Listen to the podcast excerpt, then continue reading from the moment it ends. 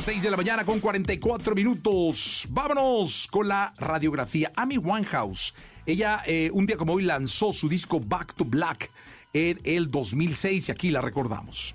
Radiografía en Jesse Cervantes en Exa. Quiso ser periodista. A los 13 años de edad se puso su primer piercing y a los 15 su primer tatuaje. Pero su voz y talento sería lo que marcaría el mundo de la música. Ella es Amy Winehouse. Hi, this is Amy Winehouse. This is Amy Winehouse.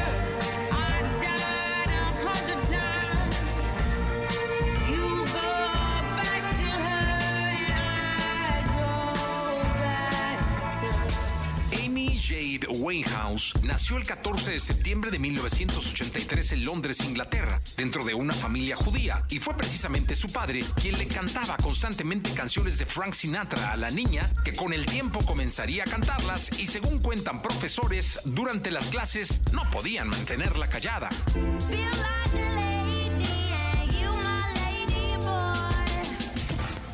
A los 13 años, además de ponerse su primer piercing en la nariz, Amy tuvo su primera guitarra y comenzó a escribir sus propias letras.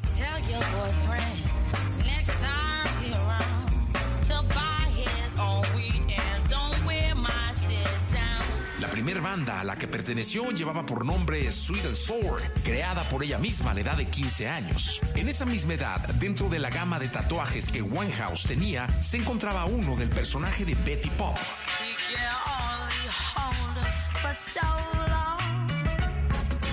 Se cuenta que en alguna ocasión tuvo interés de ser periodista, motivación que la llevó a trabajar en la empresa de noticias de espectáculos World Entertainment Network durante tres meses. Su disco debut del 2003 lleva por nombre Frank, y sí, el nombre fue inspirado en Frank Sinatra. Esto quizá porque Amy creció viendo cantar a su padre por la casa melodías de este. Everyone knows your name. And that's your whole claim to fame.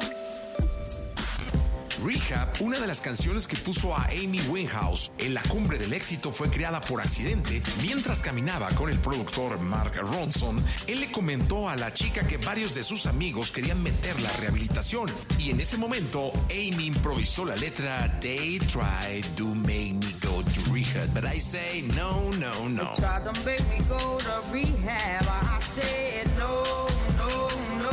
El Museo Judío de Londres ha dedicado un espacio a la cantante donde se muestran objetos personales, entre ellas una maleta maltrecha llena de fotos de su familia y amigos que guardaba con nostalgia.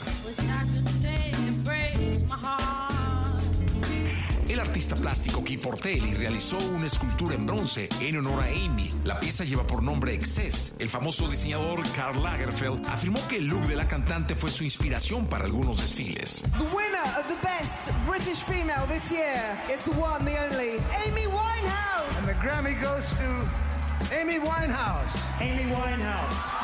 Thank you to everyone at Island Record. Una de las voces femeninas más poderosas de todos los tiempos, de personalidad enigmática, la diva del soul, Amy Winehouse.